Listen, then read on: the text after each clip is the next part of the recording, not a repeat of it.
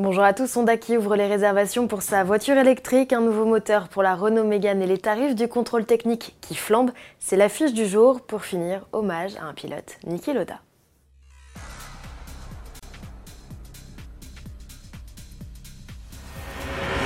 C'est parti pour l'électrique Honda. Le constructeur ouvre ce 21 mai le carnet de précommande pour son premier véhicule zéro émission à l'échappement. Comme de coutume, il s'agit de mettre une option sur un véhicule dont il est déjà possible de choisir la couleur.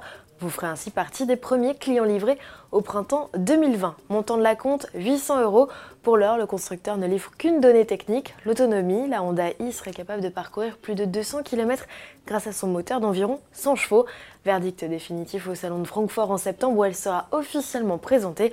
Le look, lui, devrait être proche du concept e-prototype présenté en mars dernier à Genève et reconnaissable à ses 5 portes. Renault greffe un nouveau bloc à sa Mégane, la compacte au profit du nouveau 4 cylindres 1 litre 7 Blue DCI, récemment croisé sous les capots des Scénic, Kadjar ou encore Nissan Qashqai. Le bloc de 150 chevaux, couplé d'office à une boîte automatique double embrayage à 6 rapports, vient en renfort des diesels de 95 et 115 chevaux.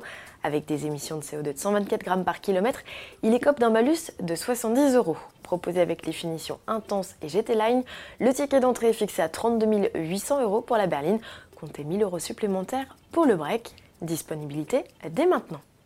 Joyeux anniversaire au contrôle technique. Depuis mai 2018, l'examen s'est durci.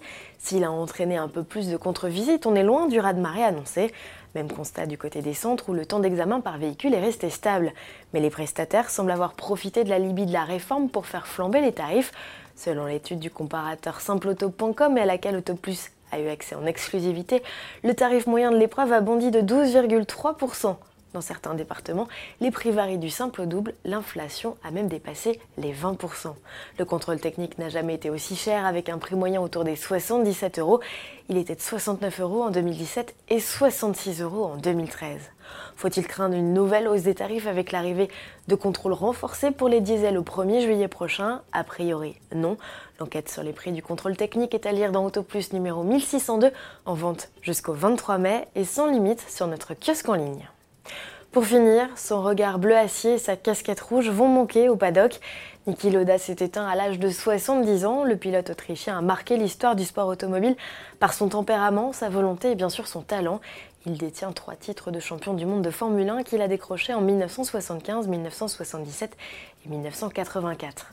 En août 1976, alors qu'il est en tête du championnat, il est victime d'un terrible accident sur le circuit du Nürburgring. Piégé par les flammes, Niki est extirpé du cockpit de sa Ferrari par quatre courageux pilotes. Son état est jugé critique, il reçoit même l'extrême onction, mais tel le phénix, il se bat jusqu'à reprendre la compétition 40 jours seulement après son accident. Issu d'une famille bourgeoise, Niki s'était lancé à corps perdu dans la course automobile contre la vie de sa famille. Il avait 17 ans. Niki est toujours resté une figure du paddock. Consultant pour Ferrari, un temps directeur du team Jaguar, il devient en 2012 le président non exécutif de l'écurie Mercedes il a d'ailleurs joué un rôle clé dans la restructuration de l'équipe.